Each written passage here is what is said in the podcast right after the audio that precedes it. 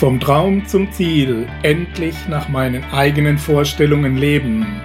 Ihr Traumleben Podcast. Heute mit einer Ausgabe unserer Interviewserie für Wissen ist Macht TV.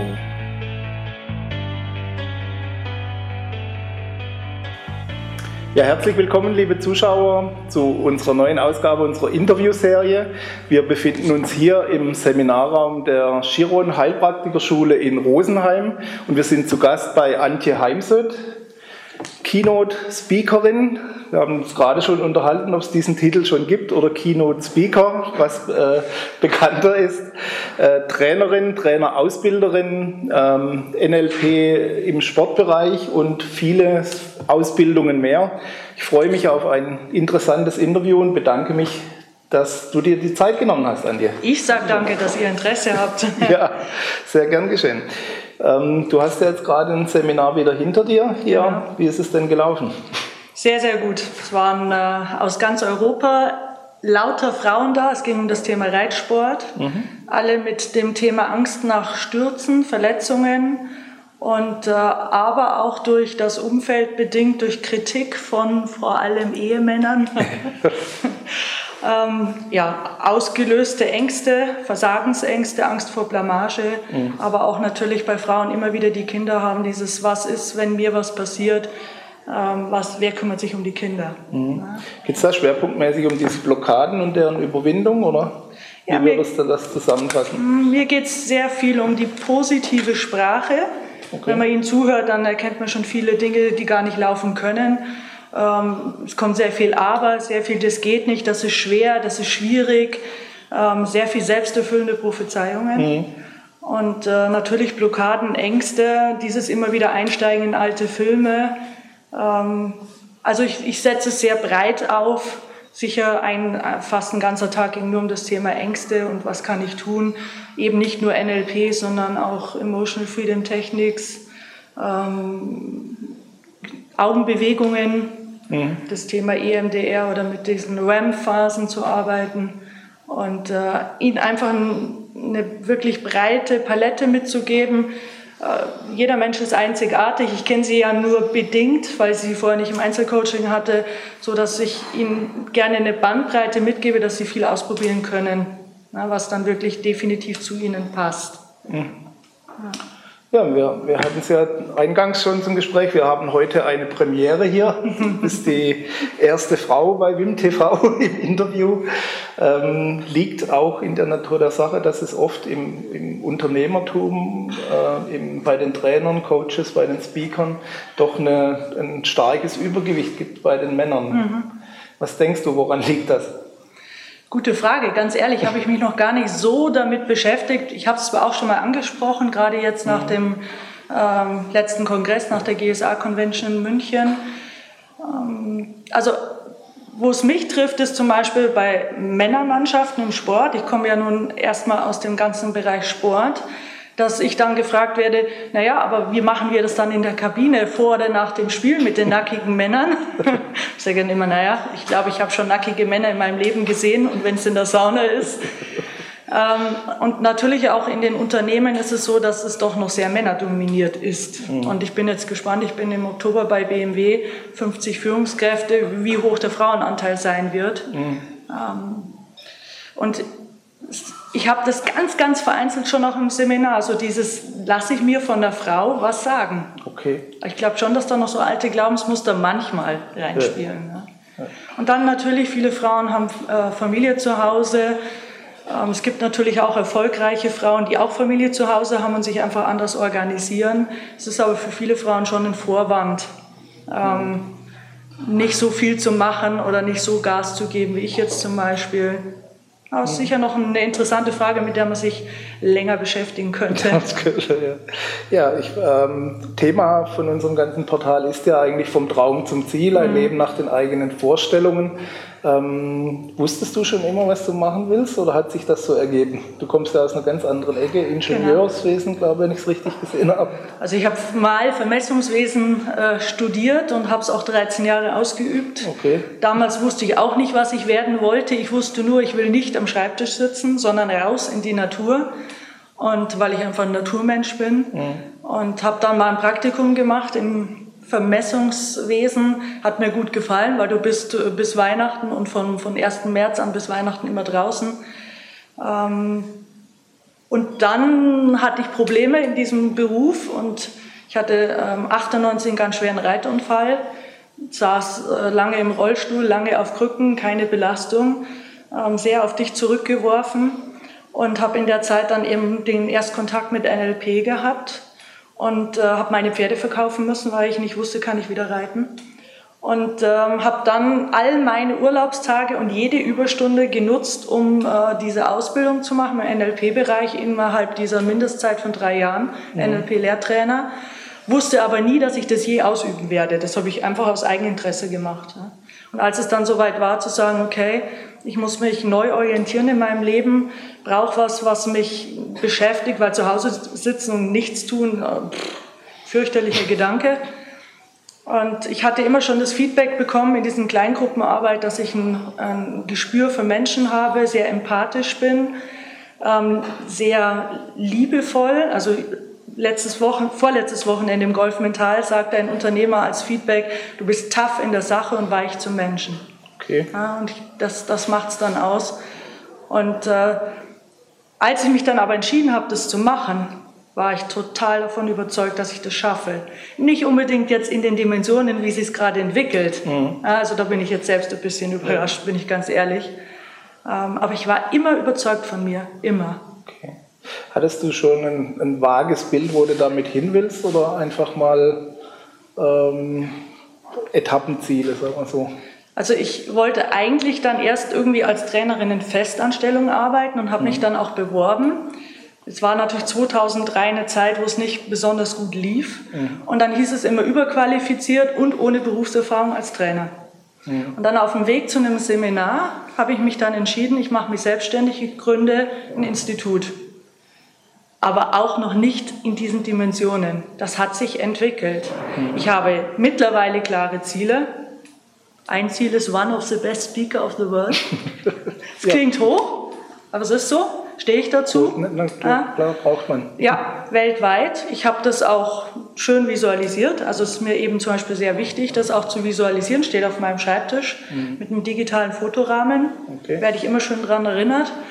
Und ähm, aber ich muss sagen, es ist eigentlich so in den letzten Jahren das erste Mal, dass es so ganz klar ist. Klar, ich habe mir sonst äh, Umsatzziele gesetzt wie viele Teilnehmer möchte ich mindestens haben in offenen Seminaren. Ich stelle mir vor, eben dann Räume, die eine Wohlfühlatmosphäre haben, wie ich mich vor Gruppen sitzen sehe. Aber es ist, es ist die letzten Jahre für mich erst immer wichtiger geworden, mir wirklich klare Ziele zu setzen. Mhm. Ist die Vision gereift mit der Zeit? Ja, genau. Okay. Und ähm, am Anfang war ich nicht so konsequent, obwohl ich das Thema Ziele natürlich von Anfang an gelehrt habe. Ich habe dann schon immer auch geklebt und aber alles nicht so konsequent wie jetzt die letzten Jahre. Mhm. Also jetzt gerade diese Speaker äh, sein und sein wollen und wirklich auf die große Bühne wollen. Nächstes Jahr habe ich wahrscheinlich den ersten Auftritt vor 1500 Menschen. Ähm, das ist, das brennt. Das okay. ist, äh, tue auch alles dafür. Schön. Ja, Andi, wir versuchen ja im Portal ähm, alle Ebenen zu behandeln, weil wir uns denken, dass ähm, schon ein gewisser ganzheitlicher Ausgleich da sein sollte äh, zum letztendlichen Glück. Aber dass es auch auf der anderen Seite nicht unbedingt sein kann, wenn ich irgendwo an die Spitze will, dass da alles mitzieht. Wie ist das denn bei dir? Wie schätzt du da deine oder wie teilst du deine Prioritäten ein? Gute Frage. Ähm, ich schaue schon darauf, dass es einen Ausgleich gibt, ganz klar. Ähm, vor allem für mich wichtig zum Beispiel Bewegung, Sport, wobei kein Hochleistungssport, aber Bewegung. Mhm. Ich bin halt mittlerweile Golfspielerin und äh, ich arbeite ja sehr azyklisch, also auch oftmals am Wochenende, kann dann unter der Woche äh, bei so einem Wetter natürlich, wenn ich keinen Termin habe, auch raus und Golf spielen zum Beispiel. Was bei mir ganz klar auf der Strecke bleibt, ist das Thema Beziehung. Okay. Ja. Ähm, sicher auch, weiß, dass das manche Männer provoziert. Ich glaube, dass die wenigsten Männer wirklich mit einer erfolgreichen, selbstbewussten Frau zurechtkommen. Mhm. Und ähm, Ich habe das natürlich lange als brennenden Wunsch verspürt, weiß aber ja zum Beispiel darum, dass man dann sein Traummann auch visualisieren müsste, also im Sinne von auch da mal ähm, ein Bild zu kleben, wie soll er ausschauen, was soll er für Charaktereigenschaften mitbringen. Ich habe das jetzt vor ein paar Wochen gemacht, fällt mir sehr schwer, was für mich ein Zeichen ist, dass es einfach auch gerade nicht so wichtig ist für mich. Mhm. Auch wenn das Verlangen da ist, weil das, glaube ich, wäre wieder unnatürlich, das zu sagen, das wäre nicht da. Ja, klar. Ja? Weil es ist ja auch schön, Erfolge zu teilen, von der Bühne runterzukommen und äh, da sitzt dein Freund, Partner im Publikum und freut sich für dich, unterstützt dich. Ähm, wie gesagt, ist bei mir nicht. Mhm. Ähm, ich kann aber auch vertra darauf vertrauen, dass sich das nochmal verändert, vor allem wenn ich es in mir verändere. Mhm. Aber im Moment ist mir das auch wichtiger, weil mir, es geht ja auch immer wieder um die eigene emotionale Stabilität, die psychische Stabilität. Und ähm, die habe ich in der Lebensform, wie ich es im Moment lebe, mehr, okay. als äh, ja, wenn ich mhm. auch den Partner noch an die Seite nehme. Denkst du allgemein, dass man, ähm, wenn man so wie du ehrgeizige berufliche Ziele mhm. hat, äh, das auch irgendwo ähm, Prior Prioritäten mhm. setzen muss? Auch ein ganz schwieriges Thema. Und nachdem ich so, ein, so einen Glaubenssatz habe, NLP-Vorannahme an ja. sich, jeder Mensch ist einzigartig glaube ich, ist es auch für jeden anders. Aber letztendlich, wenn man mal so ein bisschen in die Berufswelt schaut, erfolgreiche Menschen haben meist eine erfolgreiche Partnerin mhm. im Hintergrund, weil meistens sind es ja doch eher noch dann die Männer. Und ähm, die ihnen so den Rücken frei hält, sie stärkt, vieles organisiert.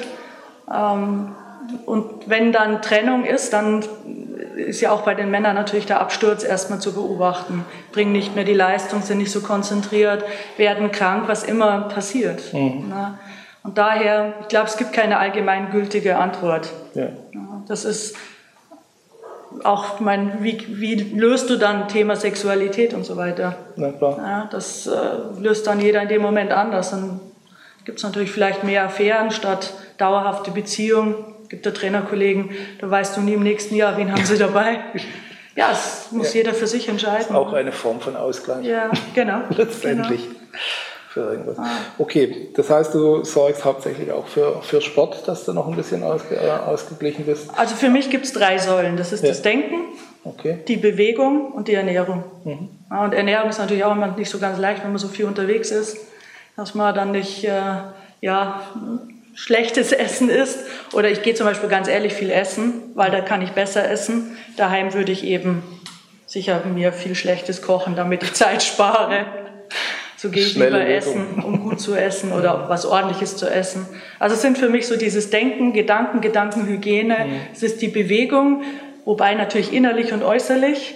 Aber es passiert ja was mit mir, wenn ich über den Platz gehe. Und es ist äh, eben auch die Ernährung. Mhm. Ist das hier der Bereich Rosenheim auch so eine Art Anker für dich? So ja, ja. Heimathafen? Ja, und Heimat ist was Wichtiges. Ja. Das, glaube ich, unterschätzen viele Menschen. Heimat, ich meine, ich mache ja auch Aufstellungsarbeit, stelle ich auch im Einzelfall mit auf, ist ein, wichtiges Thema. Ich bin überhaupt kein Großstadtmensch. Ich würde mich total verbiegen, müsste ich in die Großstadt ziehen. Natürlich wäre für mich auch ein Zentrum wie München oder Frankfurt sicher idealer. Es ist eine ganz bewusste Entscheidung, hier zu leben, mhm. weil die Lebensqualität hier ist immens. Und da tanke ich auf. Und wenn mich hier jemand raushieven würde, würde es mich sicher ähm, psychische und emotionale Stabilität kosten. Wird das umso wichtiger, je weiter du deine ja. Kreise ziehst? Ja, ich glaube schon. Ja, okay. dieses nach Hause kommen, ich sage gern, meine Wohnung ist meine Burg mein Rückzug, äh, Rückzugsort, den ich mir so gestalten kann, dass ich mich wohlfühle. Ich habe die auch energetisch austesten lassen. Ich weiß einfach, da ist ein Pol, da komme ich zur Ruhe, da geht es mir gut. Doch, und dann meine Freunde.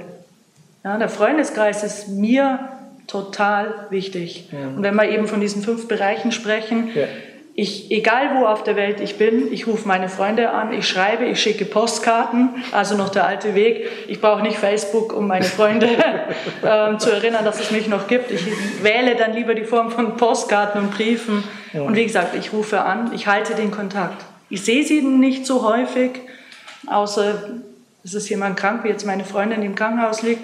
und wenn ich dann hier bin, nehme ich mir aber auch die Zeit. Mhm. Das ist für mich enorm wichtig. Mhm. Ich denke, wird auch ein bisschen bewusster, wenn man es nicht jeden Tag hat. Ne? Ja, es ist, äh, wir brauchen ein soziales Umfeld. Mhm. Ja. Wir brauchen Unterstützer. Mir kann keiner erzählen, dass er nicht ohne ein gutes Unterstützerumfeld erfolgreich geworden ist.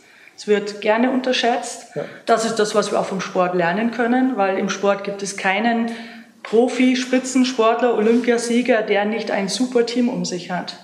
Das kann mal auch wechseln, da kann mal jemand ausscheiden, jemand Neues dazukommen, weil der Mensch ist genauso. Aber jeder hat ein erfolgreiches äh, Unterstützerteam, mhm. Support-Team. Und für mich sind eben auch wichtige Unterstützer, gar nicht mal so sehr fachlich, aber emotional meine Freunde. Okay. So, ja, ein Großteil der Menschen, Großteil auch unserer Zuschauer, teilweise wir auch selbst mal, äh, sind ja durchaus weiterbildungswillig, lernwillig und ähm, besorgen uns entsprechende Bücher, besuchen Seminare und Kurse, aber hängen dann an irgendeinem Punkt, wo es nicht weitergeht oder fallen wieder zurück auf den Ausgangspunkt. Wie ist das denn bei dir gewesen, wenn du dich mal entschieden hattest, deinen Trainerweg einzuschlagen? Ging das denn immer erfolgreich weiter oder musstest du doch auch mit Widerständen kämpfen? Also es ist ein Auf und Ab, es ist eine Wellenbewegung. Mir ist wichtig nur, dass dieses Auf und Ab eine Tendenz nach oben hat mhm. und nicht nach unten. Ja, daher kommen dann eben diese Depressionen und Burnouts und so weiter, um es jetzt mal ganz verallgemeiner zu sagen. Ähm, ich sage immer einmal mehr aufstehen als hinfallen. Und ich komme ja eben aus dem, aus dem Sport. Es gibt so viele Beispiele aus dem Spitzensport, wo jemand natürlich mal ein halbes Jahr, Jahr weg war, weil der Vater gestorben, weil was auch immer. Mhm. Ähm, nur sie machen halt immer wieder weiter. Solange sie an sich glauben, sie weiter unterstützt werden sie, versuchen dann Dinge zu ändern, das zu analysieren, sauber zu analysieren, Dinge zu ändern. Manches braucht dann länger. Magdalena Neuner, bis sie sich dann mal an einen Mentaltrainer gewendet hat, aber sie hat sich an einen Mentaltrainer gewendet. Ähm, also wir lernen ja unter anderem aus den Tälern, wobei auch das äh, ist sicher eine, darf man nicht zu allgemein formulieren. Trotzdem, wenn überhaupt, äh, Veränderungsbereitschaft da ist, dann schon auch, wenn es mir nicht gut geht. Ich meine, es war jetzt am Wochenende so. Sie haben alle Pferde, sie wollen alle reiten, sie haben aber Angst. Vorher wären sie nicht zu mir gekommen. Ja, als es so dahin plätscherte und sie geritten sind, ähm, selbst wenn sie dabei erfolgreich waren, wären sie nicht gekommen. Aber jetzt gab es halt das Thema Angst und äh, das hat, sie, äh, das hat dazu geführt, dass sogar eine eben ins Flugzeug stieg und über Düsseldorf von mhm. Sardinien hierher kam, in der Hoffnung, dass es sich ändern wird. Muss letztendlich der, der, der Leidensdruck groß genug werden? Ja, wobei man mal vorsichtig sein muss. Ich habe da immer Gunter Schmidt in den Ohren, einer meiner großen Vorbilder aus der Szene. Ähm, wenn jemand natürlich wirklich in der Krise steckt und wirklich zum Beispiel auch krank ist, mhm. Depressionen hat, dann ist das ein dummer Spruch. Mhm. Ja, in der Klar, also, aber ich sage jetzt mal Leidensdruck in Form, dass ich das, was ich, wo ich hin will, nicht erreichen kann. Ne? Also einfach, wo die eigene, die eigene Barrieren, die man sich aufgebaut hat, äh, nicht überwindbar scheinen. Ja, da muss man dann auch mal provozieren oder provoziere ich dann konkret. Ja? Mhm. Weil bei manchen Menschen ist ja wirklich so, die leben einen Lebensstandard, da muss man dann dreimal in Urlaub fahren und zwei dicke Autos und ein eigenes Haus und ähm, kommen aus dieser, müssen das finanzieren, wissen, dass sie so und so viel Geld verdienen müssen, um das weiterhalten zu können, setzen dadurch kommt, ja, das zieht viel nach sich. Und da muss man auch mal provozieren, musst du das wirklich, musst du wirklich dreimal im Jahr in Urlaub und zwei Autos fahren und vielleicht nur ein Motorrad und dieses, das und jenes. Also das ist dann so ein Punkt, wo ich sage, ähm, ja, da glaube ich, muss der Leidensdruck erst entsprechend groß werden. Ja. Ja. Ja. Ähm, denkst du, dieses Weitermachen, das du angesprochen hast, dieses äh, äh, trotz Widerstände und trotz Rückschlägen mhm. äh, weiter aufs Ziel zu gehen, ähm, Denkst du, dass das die meisten nicht haben? Weil dieser Seminareffekt, den ich gerade angesprochen habe, den gibt es ja bei vielen Menschen. Ne? Die besuchen mhm. ein Seminar nach dem anderen, aber so die richtige Veränderung und der richtige Durchbruch kommt nicht. Ja, es liegt aber, glaube ich, manchmal auch an den Seminaren. Weil ja. zum Beispiel klassisch war, dass dieses Jahr in einem Vortrag von mir der über Xing lief, also ganz offiziell war, war eine Journalistin da. Und die Journalistin hatte Interesse, mich für einen großen Kongress ähm, zu engagieren und sagte dann zu mir im Gespräch, aber das können Sie dann nicht machen, dass die Leute mit Nachbarn reden und sich über Dinge austauschen und nachher auch noch einen Zettel nehmen müssen und Dinge aufschreiben, weil ich zum Beispiel immer die Stärken mal aufschreiben lasse. Mhm. Das können Sie aber in so einem großen Vortrag nicht machen. Sag ich, äh, aus welchen Gründen kann ich das nicht machen? Na, mhm. Gut, mit Nachbarn reden, das, das ist noch mal, das ist vielleicht ein Punkt, den ich in einem ganz großen Vortrag nicht mache, aber dass jemand mal einen Zettel nimmt und was aufschreibt, und auch zum Beispiel am, am Ende eines Vortrags mal mindestens drei und mehr Impulse wirklich aufschreibt, verbindlich aufschreibt, das sind halt Dinge, die machen es nachhaltiger. Mhm. Ja, daher, da gibt es sicher viele Faktoren, warum manchmal Leute nicht in die Pushen kommen und manchmal eben schon. Mhm. Ja, Was denkst du, wie viel ähm, Anteil hat das, dass viele Seminare auch mittlerweile mehr so als Entertainment wahrgenommen werden? Puh, gute Frage. Also natürlich ist der Trainer auch immer Entertainer. Ähm, auf der anderen Seite, als Trainer darf man ja nie immer nur das sagen, was man meint, dass der Auftraggeber hören möchte, weil dann bleibst du auch nicht mehr authentisch. Ich sage auch immer, ich habe ja den Vorteil, ich kann dann wieder heimgehen und äh, gerade als Speaker kommt man meist so schnell ja nicht wieder, weil das Thema ja gerade dran war. Ähm, Nachhaltigkeit hängt auch davon ab, wie begeistert ist der Trainer selbst, der auf der Bühne steht, wie viel leiert eine Show runter und wie viel ist er wirklich begeistert. Und was mir jetzt von der letzten Convention wieder hängen blieb, ist auch dieses aus dem Herz sprechen. Auch über eigene Misserfolge sprechen. Nicht nur, ich bin the King und äh, alles ist toll und das regt mich manchmal in der Szene auf, mhm. sondern auch äh, durchaus kann durchaus sein, wenn mich jemand fragt, wie geht's dir und es schaut gerade in der Auftragslage nicht so gut aus, dass ich sage, äh, wünsche mir ein paar mehr Aufträge. Ich finde es gerade hm, schwierig, das auszuhalten, zu warten, dass äh, das Auftragsbuch sich wieder füllt.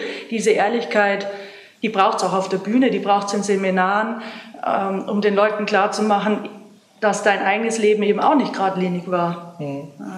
Ich denke auch, dass diese äh, Identifizierung stattfinden kann, ne? dass da nicht so ein Riesenabstand zum, ich sage jetzt mal provozieren, Guru stattfindet, der da oben steht. Genau, und das ist halt auch so der Punkt. Manche Trainer, glaube ich, gehen, ob gewollt oder ungewollt oder bewusst oder unbewusst, in so eine Guru-Haltung. Mhm. Und das ist der falsche Weg, für mich der falsche Weg. Ja. Ja, wir sind nie und immer Guru, und ähm, wie gesagt, der Herr Köhler hat es eben letzte Woche so oder vorletzte Woche so schön formuliert. Er hat zum Beispiel erzählt, dass er auf die Bühne gegangen ist, Treppen hoch, hängen geblieben mit der Schuhspitze, zack, lag er auf der Bühne. Das, das, ich kann mich jetzt daran erinnern, das wird mir wahrscheinlich in zehn Jahren immer noch im Kopf sein und damit auch die Verbindung zu ihm. Ja. Nicht das Tolle und das, sondern dass er so für mich auch mutig war, vor 400 Leuten zu stehen und genau das zu erzählen. Mhm. Ja, das, nee, klar. Ja. Eigene Fehlbarkeit. Ja, genau, eigene Fehlbarkeit. Und wir machen Fehler. Es geht ja nicht darum, äh, den Menschen jetzt auch zu sagen, wir machen keine Fehler mehr, sondern wie mhm. gehen wir damit um und wie formulieren wir Fehler und über, formulieren wir nur die Fehler oder formulieren wir auch die Dinge, die wir eben gut können, gut machen. Und das ist, darin sehe ja ich meine Aufgaben, ja, dieses, den Menschen wieder darauf zu bringen, wahrzunehmen, was sie schon alles gut können und nichts für selbstverständlich zu nehmen. Mhm. Weil Einstiegsrunde, ich bin Mutter von zwei Kindern und ich arbeite nur 15 Stunden. Super. Geht ja. ah, diese Abwertung. Ja, klar. Ja, das ist die eigene Einstufung. Ja, ja. genau. Apropos Einstufung, was, ist, was denkst du, ist deine hauptverantwortliche Stärke, die deinen Erfolg mit beeinflusst, vielleicht sogar verursacht hat? Also einmal glaube ich wirklich dieser, dieses Unabdingbare, dass ich an mich glaube. Hm. Dann, was mir natürlich immer wieder Kunden zurückmelden, ist eben dieses Tough in der Sache, weich zum Menschen. Ich bin sehr intuitiv in meiner Arbeit. Ich weiß oft in den, in den ersten Minuten oder bei Seminaren, wenn die Vorstellungsrunde gelaufen ist, kann ich sagen, die Tage, schau mal dahin, schau mal dahin, schau mal dahin. Ich weiß dann schon in der Vorstellungsrunde, wenn du an dem Thema, wenn du bereit bist, dahin zu schauen, wird sich ganz gravierend was verändern. Manche sagen so ein bisschen telepathische Fähigkeiten, weiß jetzt nicht, ob ich das so bezeichnen würde. Mhm. Ähm, Das ist sicher ein Erfolgsrezept. Ich habe selber viel im Leben erlebt, negativer Art. Daher spreche ich auch nicht über Dinge, sondern wenn mir Menschen erzählen, dass es ihnen, dass sie kein Licht am Ende des Tunnels sehen, dann weiß ich, was das heißt, wie der das empfindet oder habe eine Ahnung davon. Mhm. Gut, das heißt nicht, dass, das, dass ich meinen Kollegen das auch wünsche. Aber es ist, ich bin eine Persönlichkeit mit mhm. Ausstrahlung, mit einer positiven Ausstrahlung, aber dafür tue ich auch viel. Mhm. Ich gehe selber ins Coaching, ich lasse mich selber coachen. Zum Beispiel jetzt konkret als Speaker, ich arbeite mit Laura Baxter zusammen, amerikanische Opernsängerin, die mir sicher jetzt in den nächsten Monaten und Jahren mich begleiten wird. Und das ist, was viele Trainer nicht tun. Also ich habe Trainer, die zu mir kommen und sagen, ich habe die letzten zehn Jahre nichts gemacht. Keine Supervision, keine Weiterbildung, nichts. Und das kann es nicht sein. Und das ist auch das Thema im Business. Viele Führungskräfte haben keine Fähigkeit, sich selbst zu reflektieren. Oder in, in den Sportverbänden, da treffen sie sich zu Jugendtagungen, da werden über viele Inhalte gesprochen, statt dass sie auch mal sich zwei, drei Stunden zusammensetzen und eine Supervision machen, sich gegenseitig Feedback geben, überlegen, wie kann ich mit schwierigen Sportlern, schwierigen Jugendlichen im Sport umgehen, voneinander lernen, findet nicht statt. Ja. ja, meist auch bedingt, dass sie viele Menschen sind, die sich nicht denken, sie müssen sich nicht mehr hinterfragen. Ja. Wir müssen uns immer hinterfragen, mhm. bis wir in die Kiste steigen. Zumindest solange wir mit anderen Menschen arbeiten. Ja. Und immer, wenn ich irgendwo erlebe, dass mich was sehr antriggert oder ich habe einmal jemanden vor die Tür setzen müssen, das erste Mal, puh, Trainerin muss jemanden nach Hause schicken. Und ich hatte ja immer den Anspruch, ich muss ja jeden irgendwie mit durch die Ausbildung ziehen da muss, ich, da muss man sich reflektieren. Da habe ich verschiedenste Kollegen angesprochen, habe mich getroffen und bin in eine Supervision mit dem Thema mhm. gegangen. Unabdingbar, in meinen Augen unabdingbar. Deine erste Antwort auf die Frage nach der Stärke war, du hast immer an dich geglaubt. Ja. War das immer stark ausgeprägt oder hast du durch deine Erfolge diesen Glauben auch weiter gestärkt? Nee, den hatte ich von Anfang an, weil ganz ja. am Anfang, die ersten zwei Jahre waren ja Horror. Weil ich kam aus dem Vermessungswesen, ich hatte keinen Kunden, ich hatte keine Ahnung über Marketing, über Buchhaltung, Steuern, Internet, Website-Erstellung, Texterstellung, Bilder, Rechte, Copyright-Rechte, Fotorechte und so weiter. Ich hatte Existenzsorgen und ähm, es ist auch heute so, dass ich sehr viel investiere, finanziell. Mhm. Ja. Und, ähm, aber ich habe immer an mich geglaubt, weil ich hatte leider auch ein Umfeld, die nicht an mich geglaubt haben. Also gerade leider auch meine eigene Familie, ähm, auch meine Freunde, die haben es jetzt nicht so unbedingt ausgesprochen, aber sie sagen halt heute, wenn ich ehrlich bin, wir haben auch nicht so wirklich daran geglaubt, dass das was wird, was du da äh, angehst. Und dieser unabdingbare Glaube und ich habe natürlich viele Techniken auch bei mir selbst angewandt. Mhm. Einfach so dieses mit Affirmationen arbeiten, dieses Wissen aus der Gehirnforschung, dass Nervenbahnen funktionieren wie Muskeln und daher die Gedankenhygiene so wichtig ist. Das äh, sind Dinge, wo ich mich natürlich auch selbst unterstützt habe. Mhm. Wie schafft man das, wenn das Umfeld eben nicht an einen glaubt und äh, die, die Freunde dann zwar sagen, naja, es wird schon. Wie schafft man das, darüber hinwegzukommen und das trotzdem zu machen? Weil ich daran, ich denke, daran scheitern mhm. doch die meisten. Also ich habe es mal mit einer Therapie dann versucht. Mhm. Ich habe mir vor allem aber auch Kollegen gesucht. Und ich gehe auch heute zu einer Kollegin, wenn ich merke, mir geht es nicht gut. Mhm. Oder ich habe da Themenbereiche, die müssen ja nicht immer im Beruf liegen, ähm, ich gehe zu Kollegen, ganz klar. Vor allem auf dem Golfplatz, wenn ich merke, dass ich nicht rauskomme aus dieser Grundspannung, weil Golfspielen ist dann super äh, Feedback in dem Moment.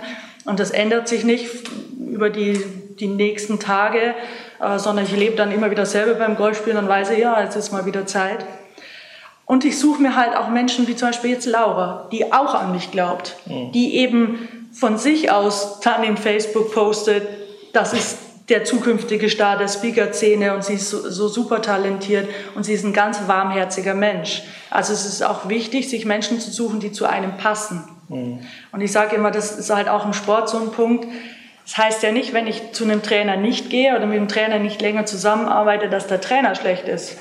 Aber die Chemie passt nicht. Passt nicht. Ja, und ich brauche halt eher auch einen weicheren Menschen, schon auch tough in der Sache, aber von sehr liebevolle Grundhaltung, mhm. damit ich mit jemandem arbeiten kann. Ich arbeite auch tendenziell eher mit Frauen zusammen. Und das ist schon, das war immer wichtig. Hältst du das für eine typisch weibliche Eigenschaft, äh, dir dann auch Hilfe zu suchen? Also zumindest, um es jetzt sehr zu verallgemeinern, ja. ähm, gehen die meisten Frauen schon eher in die Kommunikation, suchen sich Menschen, Freunde, mit denen sie reden mhm. und dadurch ja auch verarbeiten. Und ich habe mir halt professionelle Hilfe gesucht oder suche es mir auch heute noch, um zu reden. Und ich weiß ja auch, dass Professionelle dir ja auch mal einen Spiegel vorhalten, natürlich dir auch nicht nach dem Mund reden. Mhm. Und ähm, Männer tun das noch nicht so. Ich denke, es ändert sich leicht. Aber wenn man, also ich meine, ich habe es jetzt wieder erlebt im Sommer, wenn du dann am See sitzt in der Kneipe und du hörst dann so Männergruppen zu, um was es geht, geht viel um Beruf und schon um auch, ja, wer schöner, besser, schneller. Und wir Frauen reden, glaube ich, schon äh, zumindest untereinander viel über was uns bewegt und das löst ja auch wieder viel.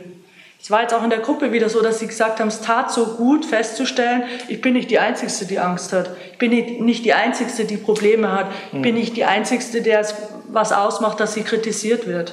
Mhm. Ja, dieses dann auch zu wissen, Menschen zu treffen, die ähnliche Themen haben oder die eben auch sagen, ja, auch ich habe Probleme, macht es leichter. Ja, Antje, du bist ja im Bereich Sportmentaltraining groß geworden. Das ist dein Ursprungsansatz. Hast darüber hinaus sehr, sehr viele Weiterbildungen gemacht, sehr, sehr viele äh, Bereiche hinzugenommen, hast dich weiterentwickelt.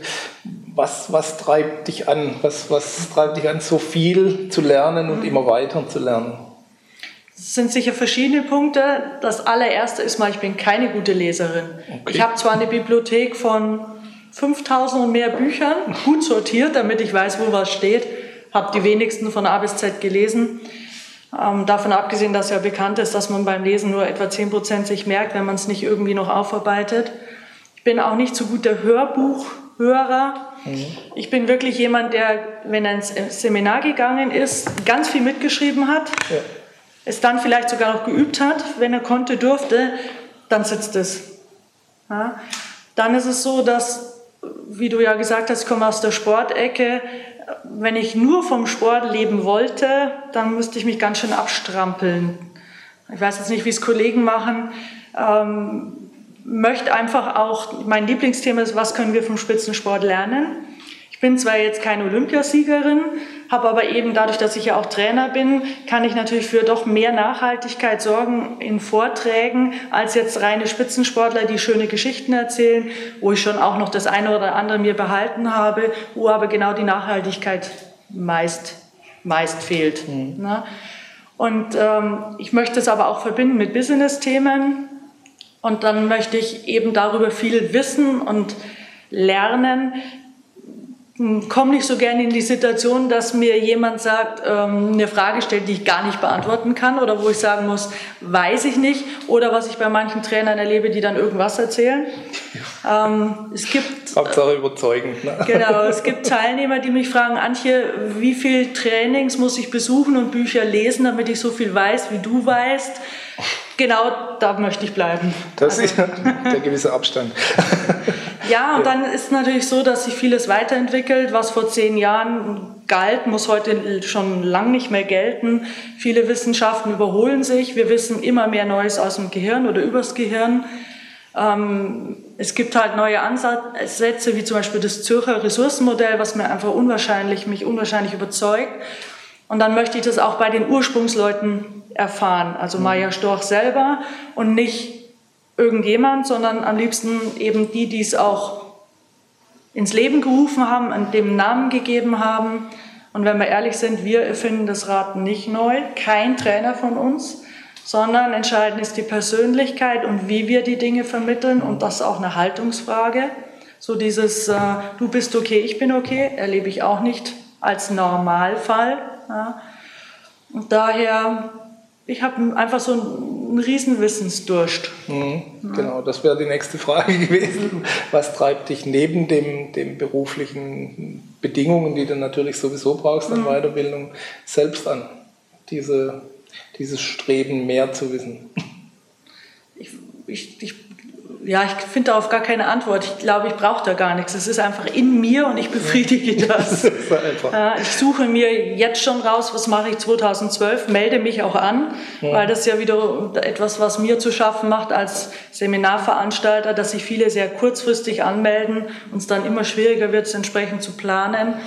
Also ich plane mir das jetzt schon ein, melde mich an ähm, und das wird sicher so bleiben ja. bis bis ich in die Kiste steige oder bis ich äh, nicht, nicht mehr mich vor andere Menschen hinstelle. Mhm. Ja, und ist Weiterbildung auch eine Art Gewohnheit oder kann es das werden?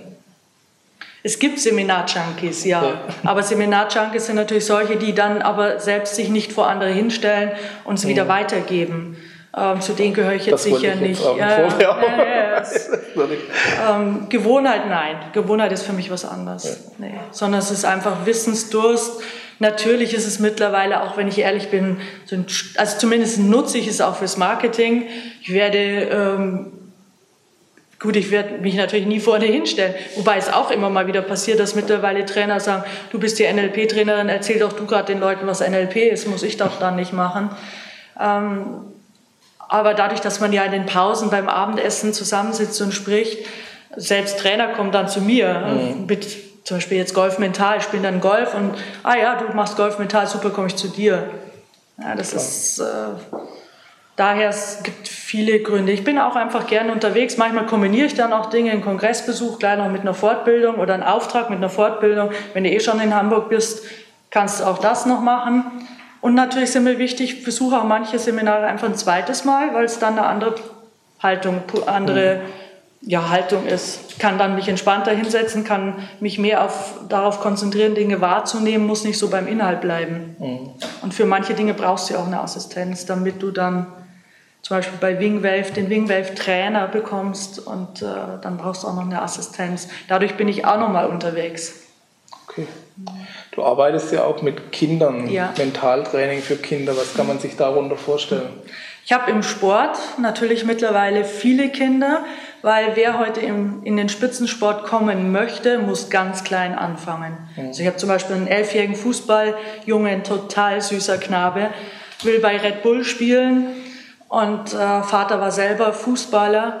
Und dadurch habe ich nachdem ich ja keine eigenen Kinder habe, mich halt immer mehr auch beschäftigt, was weiß man über Kinder und ähm, Bedürfnisse von Kindern, Werte von Kindern und ähm, dann aus den vielen Erfahrungen, die ich in den Lerncoachings und Sportcoachings mit Kindern und Jugendlichen gemacht habe, in Kadertrainings mit Junioren und Jugendlichen, ähm, war, ist dann der Wunsch entstanden, eben das, das Erfahrene, das Erlebte an andere weiterzugeben, an Trainer, an Lehrer, Erzieher, Mütter, wer immer dafür offen ist. Mhm. Ja, weil äh, ich meine, dass, dass es für viele Jugendliche nicht ganz leicht ist oder dass es Themen gibt wie Aggression, wie Drogen, Alkohol und so weiter, das erfahren wir jeden Tag in der Presse.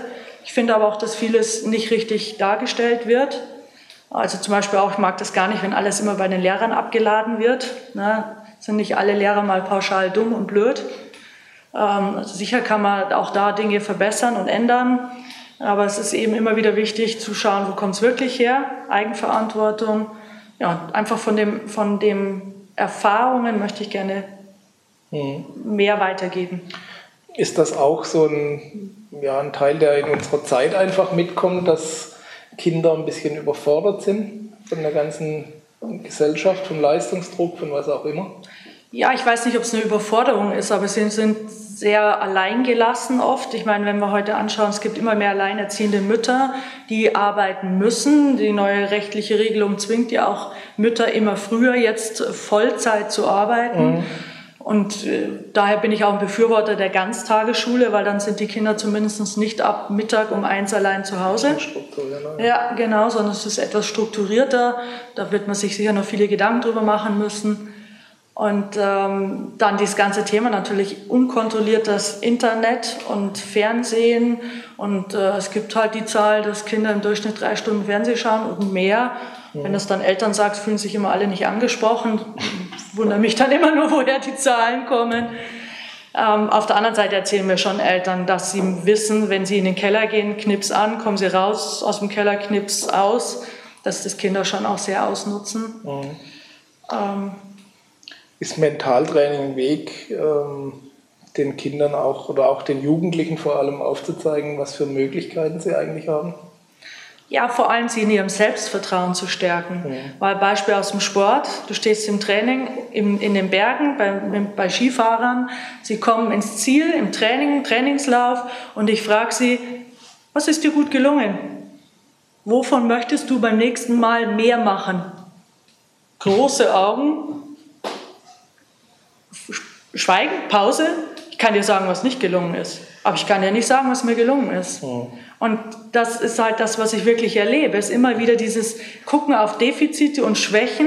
Und das macht was mit dem Selbstvertrauen der Jugendlichen. Und ich möchte sie einfach wieder ein Stück stärken.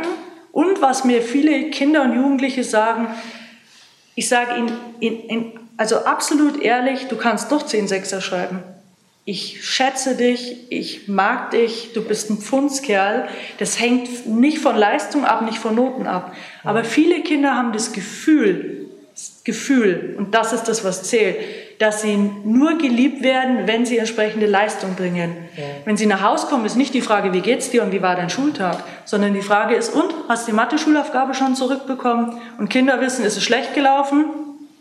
Nachmittag gelaufen, ist es gut gelaufen, Nachmittag gerettet. Mhm. Ja, und bei mir erfahren sie ehrlich, dass ich sie schätze, so wie sie sind. Ja, und dann können wir mal gucken, ob wir von guten Leuten lernen können, wie man es anders macht. Ja, aber es ist halt ein mhm. anderer Ausgangspunkt. Ja. Also ich fand es erschreckend, ein anderer Interviewpartner, Thomas Ammon in, in Nürnberg, hatte mhm. dieses Projekt Die Mutmacher, mhm. diese Umfrage, die sie vorher in den Hauptschulen hatten und äh, was die Erwartungshaltung ist. Und so, äh, so relativ viele geantwortet haben, ja, nicht gerade Hartz IV, außer es muss sein mhm. oder sowas in die mhm. Richtung. Ähm, also dieser Horizont, das sind meine Möglichkeiten, mhm. darüber hinaus gibt es nichts. Ja, ich denke, da es wäre ein guter Ansatz, da mal äh, entgegenzuwirken. Ja. Ja. Plus wie kann man das lösen, damit man eben nicht nur an die, die Spitzensportler, Kinder oder den, die Nachwuchstalente rankommt, sondern eben auch das in der breiten Masse ein bisschen mehr verankert. Ne? Da braucht es wirklich soziales Engagement, Projekte. Mhm. Ich meine, äh, mein Kollege Bischof geht ja in Schulen, wenn ich es richtig im Kopf habe, und macht zum Beispiel in Schulen Mentaltraining, hält Vorträge aber ich denke, es muss sich generell was ändern, auch schon eben zu Hause, weil immer wieder, wenn ich mit Eltern arbeite im Elterncoaching und ich lasse sie die Stärken ihrer Kinder aufschreiben und ich kenne die Kinder ja dann auch und schreibe dann auch die Stärken auf und meistens so mit Klebezetteln schön irgendwie ans, an die Metaplanwand, dann bringen sie drei Stärken zusammen, drei, vier, fünf und ich eine ganze Latte, äh, betroffenes Schweigen. Ja, und da müssen wir ansetzen, ähm, weil ich sage immer, wenn du ein Haus baust auf der Wiese, äh, kommt der erste Windstoß und tschüss. Machst, baust das Haus auf ein ordentliches Fundament, äh, wird es viele Stürme aushalten. Und viele Kinder gehen heute in ein Leben und bauen das Haus auf die Wiese, weil da gibt es keine stabile Basis. Da gibt es keine Ansprechpartner. Gut, manchmal sitzen sie alle am Wochenende in einem Haus, aber gesehen haben sie sich nicht wirklich. Also ich sage immer, da liegt ja auch die Qualität in der Begegnung und nicht in der Quantität wie viel Zeit haben wir zusammen in einem Haus verbracht, sondern wie viel Zeit haben wir wie miteinander verbracht. Und ähm, ja, sie viel mehr auch einbinden in Projekte, viel mehr sie selber Lösungen suchen lassen. Was passiert heute, wenn ein Kind ein Problem hat? Kommt sofort Lehrer, Mama, Papa, irgendjemand übernimmt sofort für sie. Nein, wie das gilt wieder zu lernen, auszuhalten, dass wir uns zurücklehnen, solange es nicht gefährlich ist für die Gesundheit des Kindes, dass Kinder ihre Lösung selber finden dürfen. Mhm. Ja. Ist das auch ein bisschen ein gesellschaftliches Problem, dass wir immer äh, den Fokus legen oder beziehungsweise voraussetzen, dass die Dinge klappen, dass die Dinge gut gemacht werden und dann immer nur die Fehler zählen? Also ich meine, ich sage schon gern provokant, wir leben in einem Jammerland. Ja. Und ich war ja gerade beruflich in Nepal im Mai und äh, die Armut ist erschreckend. Aber du siehst so viele zufriedene Menschen, die offen auf dich zugehen. Du siehst viele lachende Kinder, glücklich, schwer zu beurteilen von außen, ja. aber zumindest offene, lachende, freundliche Kinder, kein Haut drauf und ähm, mich erschreckt immer noch dieses Jahr, dieses viele Jammern. Ich sage immer, gibt es, wo auf der Welt gibt es ein Land, wo es uns so gut geht wie in Deutschland? Da müssen wir lange suchen. Es gibt sicher Länder, aber es sind wenige. Also es ist nach wie vor schon so eine Mentalitätsfrage oder Einstellungsfrage. Ähm, selbst wenn du immer wieder darauf verweist, Geld macht nicht glücklich und schaut euch mal an, Suizidrate ist bei den Reichen nicht niedriger als bei den Armen ja, das mit dem Jammern ist irgendwie nicht so wirklich rauszubekommen. Mhm. Denn bei der WM, als die WM in Deutschland war, da war es ja mal einen Moment anders. Da waren plötzlich Leute auf den Straßen, da hat man sich umarmt, wildfremde Leute lagen dir in den Armen, du hast gelacht, da war plötzlich positive Stimmung in den Straßen. Mhm. Aber wir sind relativ schnell wieder rausgefallen. wieder zurück zum Gewohnten, ja. Ja, genau, wieder zurück. Ja. Das wir eben bei dem Thema Gewohnheit ist der härteste Klebstoff der Welt. ja, das ist schon. Erschattung und das färbt natürlich auf die Kinder ab. Weil wir sind immer wieder die Vorbilder unserer Kinder und das ver ver vergessen ganz, ganz viele. Die Kinder lernen zu Hause Trinken. Die lernen zu Hause, wie man ein Leben gestaltet und dass man abends zum Beispiel halt regelmäßig um 8 Uhr den Fernseher anschaltet mhm. und dann keine Kommunikation mehr stattfindet. Ich würde den meisten Familien mal raten, tragt den Fernseher mal in den Keller, schafft den ab, redet wieder miteinander, spielt miteinander. Wo wird denn heute noch miteinander gespielt?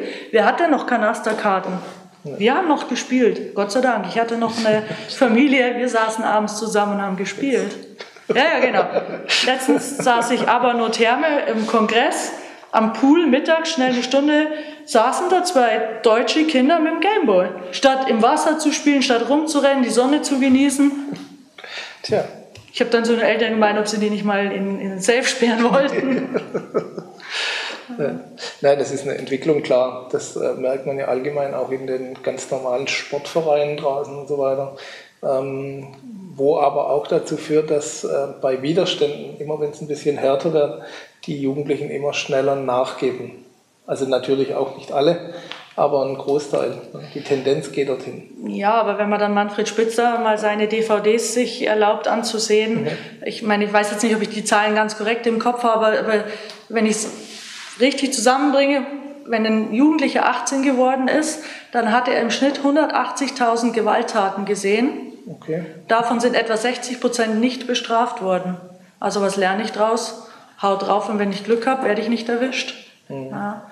Und ähm, für mich liegt schon ein Riesenthema in, die, in diesen blöden Glotze gucken und sich nicht bewegen. Und ähm, das sind vorgefertigte Bilder, die, die die Kinder verlernen, Visualisierungsfähigkeit. Wenn man ihnen abends Geschichten erzählen würde, dann müssen sie sich ihre eigenen inneren Bilder machen, ihre eigenen inneren Filme drehen. Aber durch diese vorgefertigten Bilder verlernen sie auch Visualisierungsfähigkeit. Etwas, was im Leben ganz, ganz wichtig ist, nicht nur in der Schule. Ja. Die ganzen Sportler, mit denen ich arbeite, bei vielen müssen wir mit vielen kleinen Übungen mühsam, letztendlich mühsam, diese Visualisierungsfähigkeit erst wieder herstellen. Die ja. inneren Bilder zu ja, konstruieren. Die, ja. Genau. Ja. Also um auch sich wieder Bewegungsabläufe vorstellen zu können, zum Beispiel Ziele, ganze Wettkämpfe vor dem inneren Auge abspielen zu lassen. Aber da geht es dann schon bei der, beim Abfotografieren der Banane los, Augen zu und ich krieg's nicht her. Ja. Mhm. Und äh, also es ist sicher sehr, sehr vielschichtig. Nur mein Wunsch ist einfach, ein Stück zurückzugeben von dem, was ich erfahren habe. Und äh, auch natürlich der Weg führt eben über Erwachsene. Und daher gebe ich eben mein Wissen auch an Erwachsene weiter, ähm, damit sie wieder anders auf ihre Kinder zugehen oder Kinder, mit denen sie umgehen. Und zum Beispiel ist es natürlich für einen Fußballtrainer nicht leicht, heute auf dem Land draußen ähm, ein Team von Jugendlichen, vom Ausländer bis zum Deutschen, nichts, also bin absolut kein Auslandsgegner, nur sprechen oft nicht Deutsch oder wenig Deutsch, Deutsch sprechend. Dann gibt es von der, natürlich von der Intelligenz her, es gibt, sagen wir ganz ehrlich, super dumme bis super intelligente. Das hast du alles in einem Team. Und dann sollst du als Trainer ohne Ausbildung, weil das sind ehrenamtliche Trainer, sollst du die alle irgendwie handeln und sollst da ein Team draus formen. Puh, das ist für mich nicht die leichteste Aufgabe und ich habe eine Menge Ideen, was ich tun kann. Ja? ja. Daher, da kommt, das sind auch Anforderungen da. Ja. Das betrifft ja auch viele Lehrer, das ist ja der gleiche ja, Bereich. Ganz genau. So. Ja, und die, da schließt sich die Frage an unsere Eltern, unsere Zuschauer, die Eltern sind, sagen wir so, nicht unsere Eltern, sind ja, sind ja keine Mentaltrainer, keine ja. ausgebildeten Psychologen. Was kann man denn äh, in ganz einfachen Schritten ganz konkret tun, um sein Kind zu stärken? Also einmal ist dieses, diese innere Haltung, du bist okay so, wie du bist, ohne irgendwelche Bedingungen dran zu knüpfen. Ohne mein Kind muss Abitur machen. Also zum Beispiel zurück zu dem Fußballjungen. Da kam dann so, da war auch so diese, diese innere Zerrissenheit bei dem Kleinen. Auf der einen Seite sieht er seine Freunde Gameball spielen und will ich auch. Und auf der anderen Seite weiß er, er muss ins Fußballtraining, ansonsten wird das mit seinem Wunsch Profifußballer nichts. Und über den Weg sind wir da drauf gekommen, dass er sowas, so ein, so ein Gefühl hat von, mein Vater liebt mich nur, wenn ich wirklich Profifußballer werde. Und hat so die Idee FC Barcelona. Mhm. Und das, das sowas ist natürlich fatal. Ja? Dann habe ich ihn gefragt, ob es okay ist, wenn wir einen Vater dazu holen und das mal klären. Vater kam dazu, ganz viel Tränen. Vater hat das natürlich nie wirklich so gemeint, aber entscheidend ist ja, was kommt bei dem Jungen an. Ja? Und da auch das ich glaube, auch Eltern sollten viel öfters mal sagen, ein Kind in den Arm nehmen, Zuneigung und ich liebe dich. Ich liebe dich, ich akzeptiere dich, ich schätze dich und vor allem, wenn es gerade vielleicht mal nicht so gut läuft. Also das ist eins, das andere ist eben wirklich stärken, stärken, stärken, stärken, stärken. Immer wieder, immer wieder. Und es gibt so eine Feedback-Regel im NLP, plus, minus, plus, Sandwich. Einleitung mit was ehrlich gemeintem Positivem, weil das spüren Kinder natürlich auch, wenn das irgendwas ist, was nicht ehrlich gemeint ist. Dann ein Verbesserungsangebot. Manchmal natürlich auch ganz klare Anweisungen, weil bei Kindern gibt es auch noch Regeln, ähm, die es einzuhalten gilt. Und dann wieder dieses was abschließend Positives, weil das ist das, was ein Kind aus so einem Gespräch mitnimmt. Mhm. Und davon passiert viel zu wenig. Mhm. Ja, das ist wirklich, wenn manchmal sagen mir Trainer, nee, das stimmt gar nicht und ich achte da schon drauf und sage ich immer, ist okay, wenn wir mal eine Videoaufzeichnung machen von deinem Training und dann analysieren wir es zusammen. Und dann machen wir mal eine Strichliste, schauen mal auf die positive Kommunikation und leider ist es meist sehr erschreckend und ähm, ja, dann können wir uns eben erarbeiten, was brauchen sie, damit sie es verändern können. Und dasselbe gilt für Eltern auf die eigene Sprache achten. Und ich erlebe halt zum Beispiel auch, dass Kinder auf den Platz kommen zu einem bayerischen Meisterschaft und dann sagen Eltern so Sätze wie, blamier uns heute nicht. Fatal, ne? Ja, fatal. Ich meine, da könnten wir auch nicht mit umgehen. Ja. Äh, ich hätte dann auch äh, sicher ein Thema. Ich müsste mich dann auch erstmal gut wieder rausziehen. Oder auch über die Körpersprache. Stehen Sie draußen, die Kinder sind reiten, eine Dressuraufgabe, haben keinen guten Tag. Mutter sinkt immer mehr in sich zusammen, steht mit, schütteln, mit dem schüttelnden Kopf draußen. Kind sucht immer Hilfe, schaut hilfesuchend raus. Und statt sich an der Mutter aufbauen zu können, wird es noch bestätigt, ja, bist heute echt schlecht drauf. Ja? Mhm. Einfach wieder mehr Selbstwahrnehmung, sich ja, auf die, die, den eigenen Dialog mehr achten, auch wieder mehr in Dialog gehen. Mhm. Wir reden alle viel zu wenig miteinander. Und wenn mir dann die Führungskraft in einem Seminar sagt über Psychologie, ja, ähm, es reicht, wenn wir in Unternehmen chatten, statt zu kommunizieren, dann ist es eben genau das Nein. Bitte nicht chatten, kommunizieren. Steh auf, geh zum Nachbarn und sag's ihm selber, damit keine Missverständnisse entstehen, weil E-Mails sind eine Garantie und SMS für Missverständnisse. Jugendliche sitzen am See, zehn Meter auseinander, unterhalten, unterhalten sich mit SMS. Es ist der Wahnsinn. Ja. Und daher, also wirklich dieses Stärken, Stärken, immer und immer wieder. Dann es gibt wunderbare Seminare für Eltern, zum Beispiel vom Kinderschutzbund, dieses Kinderstark machen. Kostet zehn Abende 80 Euro und wenn es Eltern definitiv nicht haben, wird es ihnen geschenkt. Die Kurse laufen zäh. Ja meine, ich bin kein Freund von einem Elternführerschein, überhaupt nicht, ich will nichts reglementieren.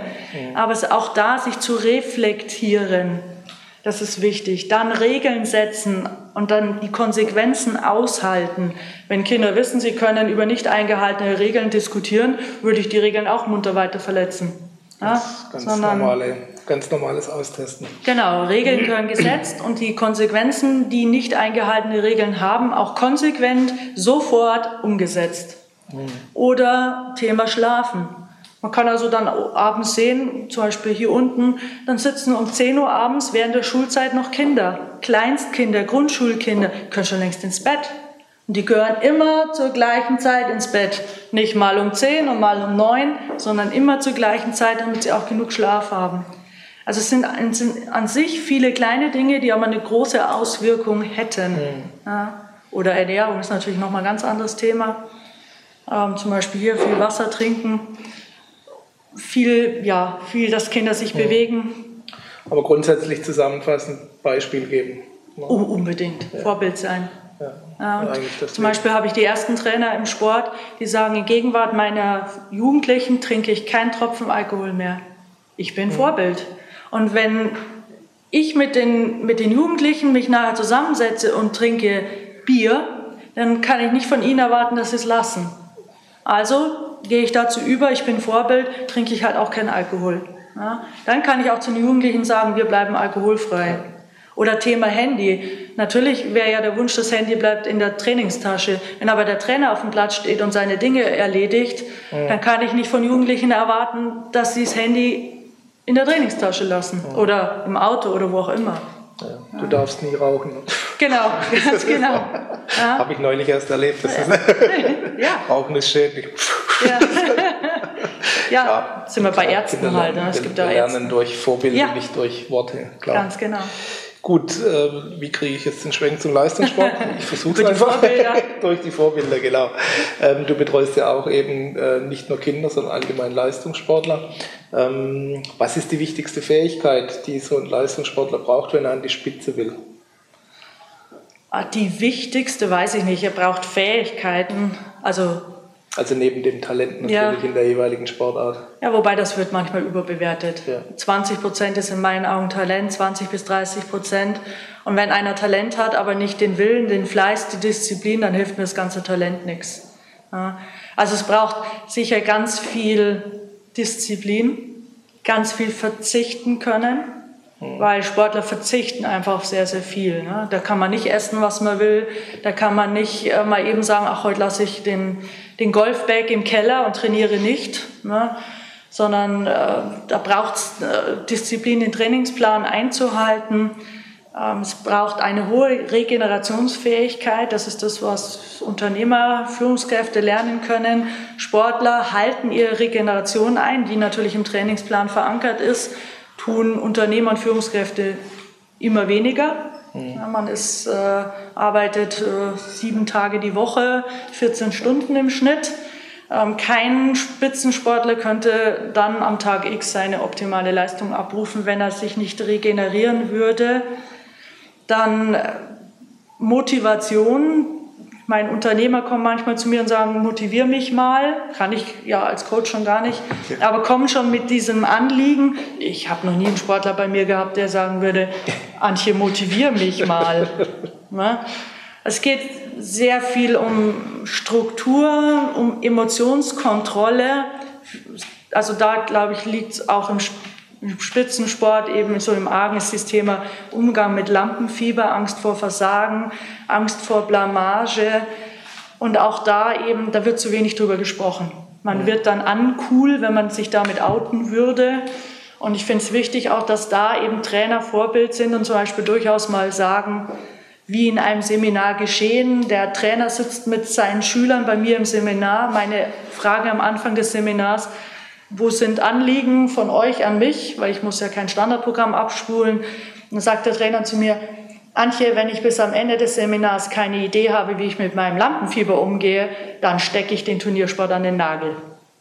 Ja, mhm. all seine, seine Schüler, du, du hast Lampenfieber? Wenn du Lampenfieber hast, dann darf ich es auch haben. Und du hast so gemerkt, wie bei allen schon mal so Skalierung Lampenfieber runtergeht.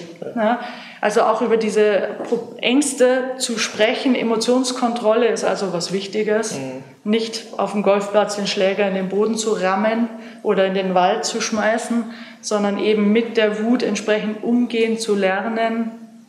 Dann das ganze Thema eben Gedanken zu lenken. Mhm. Ja. Ist das der Schlüssel mit diesem, also gehen wir mal einen Schritt weiter, diejenigen, wo es geschafft haben, der Erwartungsdruck steigt mit jedem mhm. Erfolg. Ähm, je nach Sportart äh, spielst du da vor zigtausenden, zig Zehntausenden von Zuschauern, die für oder gegen dich sind. Ähm, wie, wie lernt man das, mit so einem Druck umzugehen, den Stand zu halten? Also gibt es unendlich viele Möglichkeiten. Ja. Es ist wieder sehr individuell, sehr einzigartig. Was ist der Hauptschritt oder was, was, welche Eigenschaft musst du dir zulegen? Umgang mit Lampenfieber also sehr viel Thema der Bewertung. Je höher ich natürlich einen äh, Wettkampf einstufe, umso größer ist der Druck. Ähm, es ist wiederum eine super Vorbereitung ist wichtig. Also die Profisportler haben natürlich ein, eine immer gleich ablaufende Vorbereitung. Das Thema beim Golf- und Pre-Shot-Routine, das zu entwickeln, ist ganz wichtig, können viele im Business von lernen, sich entsprechend auf Meetings vorzubereiten und die Vorbereitung ist eben immer die gleiche. Ähm, dann eben lernen sie bei mir sowas wie Augenbewegungen, Klopftechniken, ähm, Affirmationen, positive Selbstgespräche. Augenbewegungen heißt ankern oder was heißt Nein, das? das heißt, es gibt dieses, es gibt Wingwave oder EMDR.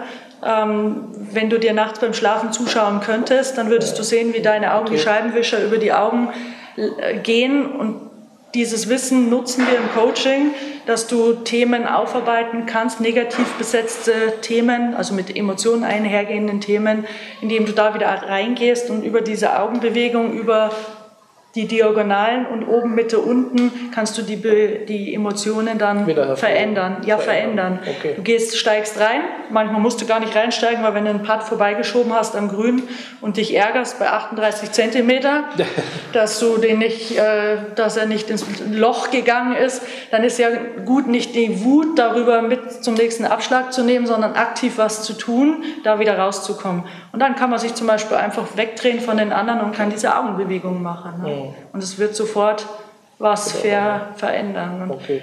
Da müssen wir halt gucken, was, welche Methode hilft welchem Sportler, damit er dann vor Ort konkret mit solchen aufkommenden Emotionen umgehen kann. Mhm. Okay, wo kann man denn diese äh, mentalen Stärken oder andersrum formuliert, braucht jeder äh, Erfolgswillige, egal in welchem Bereich, äh, mentale Stärke. Ja, uneingeschränkt, ja. ja. Und in welchem Bereich äh, hilft ihm das beim, beim Erreichen seiner Ziele? In allen Bereichen.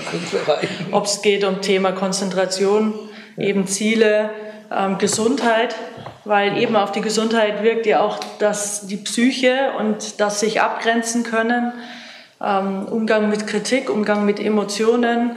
Und es ist halt normal. 80 Prozent des Lebens sind Emotionen. Ne?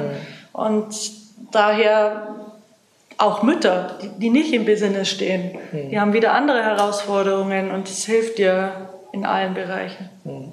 Gerade auch das, was du eingangs angesprochen hast, dass du ähm, einen vielleicht noch gar nicht so starken Glauben an dich selbst aufbaust.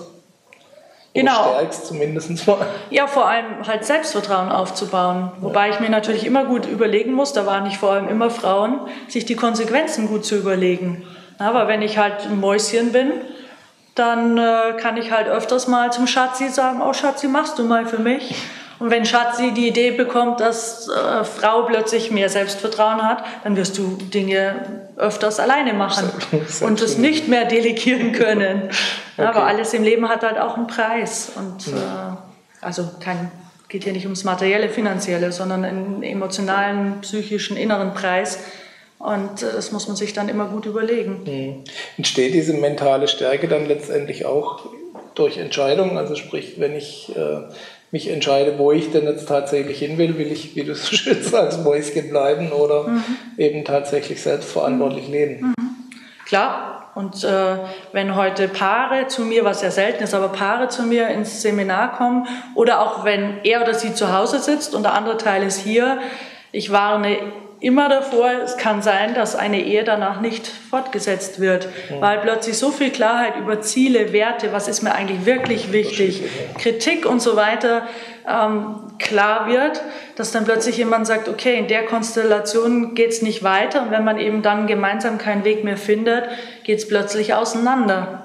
Ja, also das Ende ist immer offen, aber ich erlebe sehr häufig, dass natürlich in solchen Ausbildungen, wenn es über viele Wochen oder Monate, Jahre geht, sich im Leben vieler Menschen einiges ändert, ja. Oder sie eben plötzlich kündigen und bereit sind, eher zurückzustecken, aber was zu machen, was sie wirklich erfüllt, was sie wirklich machen wollen, wo sie weniger reisen, mehr Zeit für ihre Kinder haben oder für sich selbst und eben nicht mehr 200 Tage im Jahr äh, im, äh, im Flieger sitzen, beziehungsweise den, die Senatorposition oder Karte bei Lufthansa haben. Ähm. Ja, so, ähm, Antje, eine letzte Frage, die bei uns fast schon Tradition hat. da, äh, viele unserer Zuschauer ja irgendwo ihr Ziel in, irgendwo in der Ferne haben, irgendwo hinwollen, irgendwas Bestimmtes im Leben erreichen wollen. Gibt es von dir einen ultimativen Tipp, was man auf jeden Fall machen, tun oder haben sollte, um dorthin zu kommen?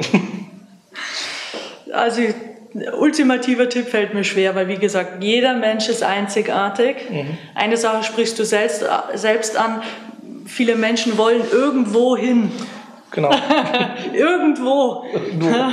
Nur wenn ich kein Ziel habe, kann ich nicht planen. Und das ist in den Seminaren läuft es immer wieder auf das Gleiche raus. Es kommt kaum einer, auch nicht im Business, der konkret für sich selbst sagen kann, da geht es für mich hin. Ja. Und schon gar nicht Thema Handlungsziel. Also Sie haben dann vielleicht noch ein, ein Erfolgsziel oder ein finanzielles Ziel aber ein Mottoziel nach dem Zürcher Ressourcenmodell oder ein Handlungsziel, wie will ich das erreichen, auch Thema Beziehung, ob beruflich oder privater Art, fehlt komplett. Mhm. Also da wirklich sich nochmal hinsetzen, nochmal Gedanken machen, was konkret, wo soll es für mich hingehen, bis wann. Mhm. Nicht, ich möchte, was weiß ich, der Klassiker 10 Kilo abnehmen, aber ich sage nicht bis wann.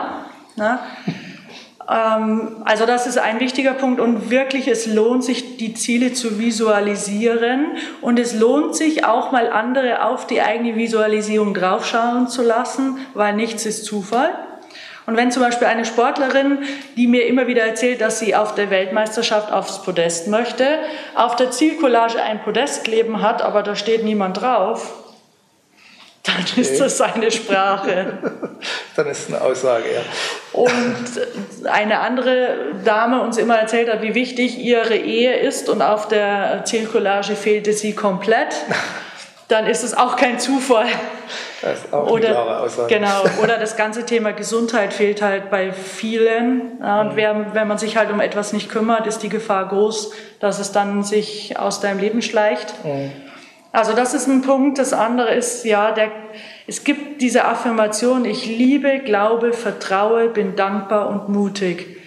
Ähm, die hat für mich ganz viel Qualität. Ich liebe mich selbst, weil wenn ich mich nicht liebe, wer dann?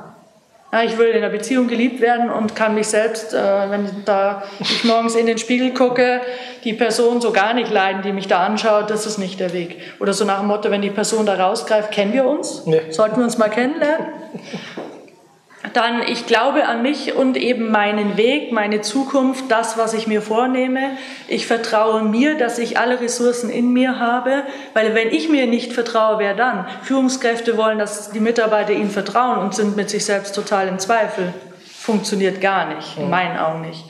Dann das Thema, ich bin dankbar. Ich führe jeden Abend ein Dankbarkeitstagebuch. Äh, damit schlafe ich anders ein, weil mein Fokus ist auf den äh, positiven Dingen des Tages. Und meine Erfahrung ist, selbst am schlechtesten Tag kannst, findest du Dinge, weil das sind ja oft kleine Dinge. Das Lächeln einer Person, ein Anruf, dass ihr heute hier seid, gehört auf diese Liste. Dass ich ein schönes, ein gutes Seminar hatte die letzten Tage. Ähm, also dieses Dankbarkeitstagebuch, was mir meine Kollegin äh, vermittelt hat. Und dieses Ich bin mutig, weil nichts ist selbstverständlich. Es braucht immer wieder Mut. Es braucht Mut, hier zu sitzen und euch äh, Antworten zu geben. Und ich war letztes Jahr auf dem Kongress Mentale Stärken in Heidelberg, habe am Donnerstag einen Workshop gemacht.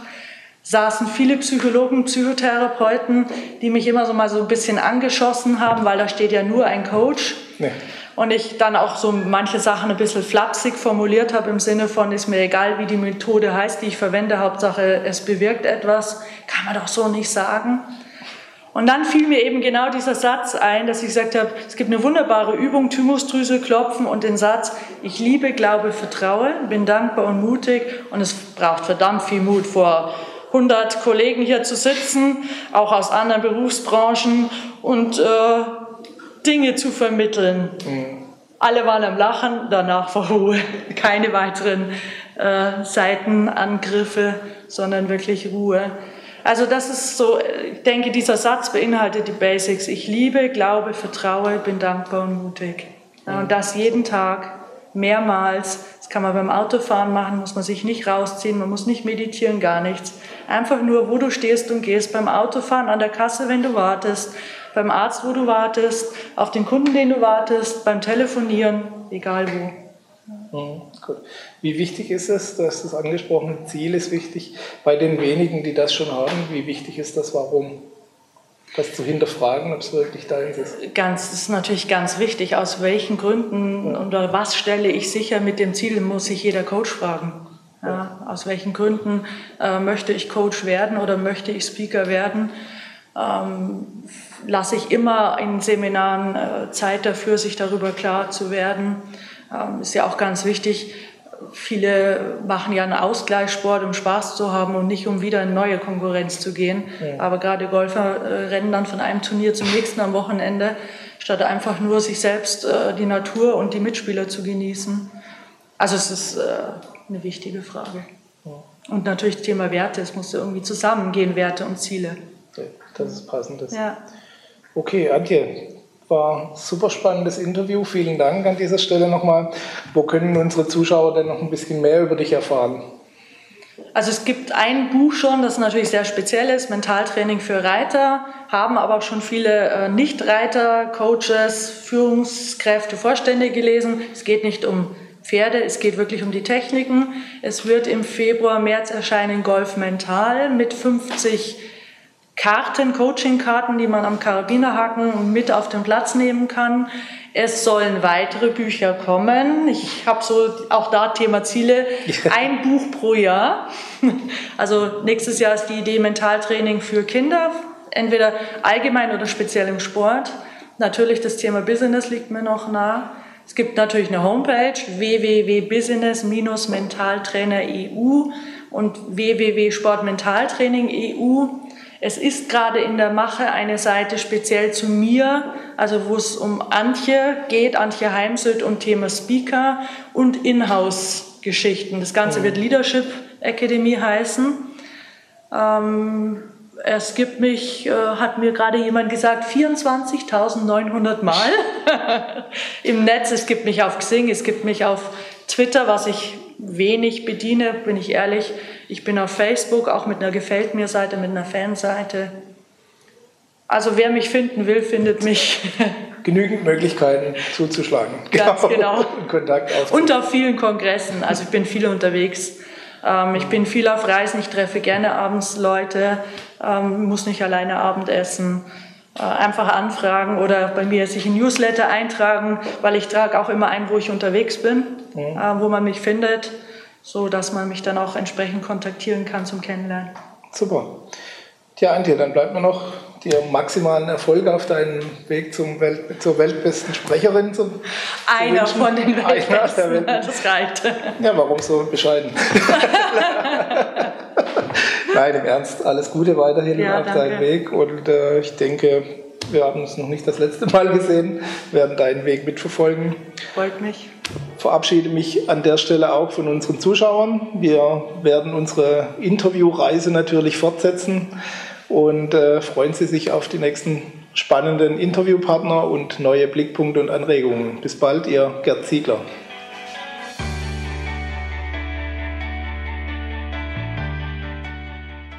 Sie hörten die Sendung Vom Traum zum Ziel, endlich nach meinen eigenen Vorstellungen leben den Traumleben Podcast. Vielen Dank für Ihre Aufmerksamkeit. Als kleines Zeichen Ihrer Wertschätzung freuen wir uns über Ihre Bewertung, eine kurze Rezension auf iTunes und natürlich über eine Empfehlung in Ihren Social-Media-Kanälen. Durch Ihr Feedback können wir uns weiter verbessern und durch Ihre Empfehlungen können wir noch mehr Menschen erreichen. In beiden Fällen helfen Sie uns, das kostenlose Angebot weiter aufrechtzuerhalten. Be part of the project, indem Sie zur weiteren Verbreitung der Tipps und Inspirationen beitragen. Vielen Dank für Ihre Unterstützung und bis bald.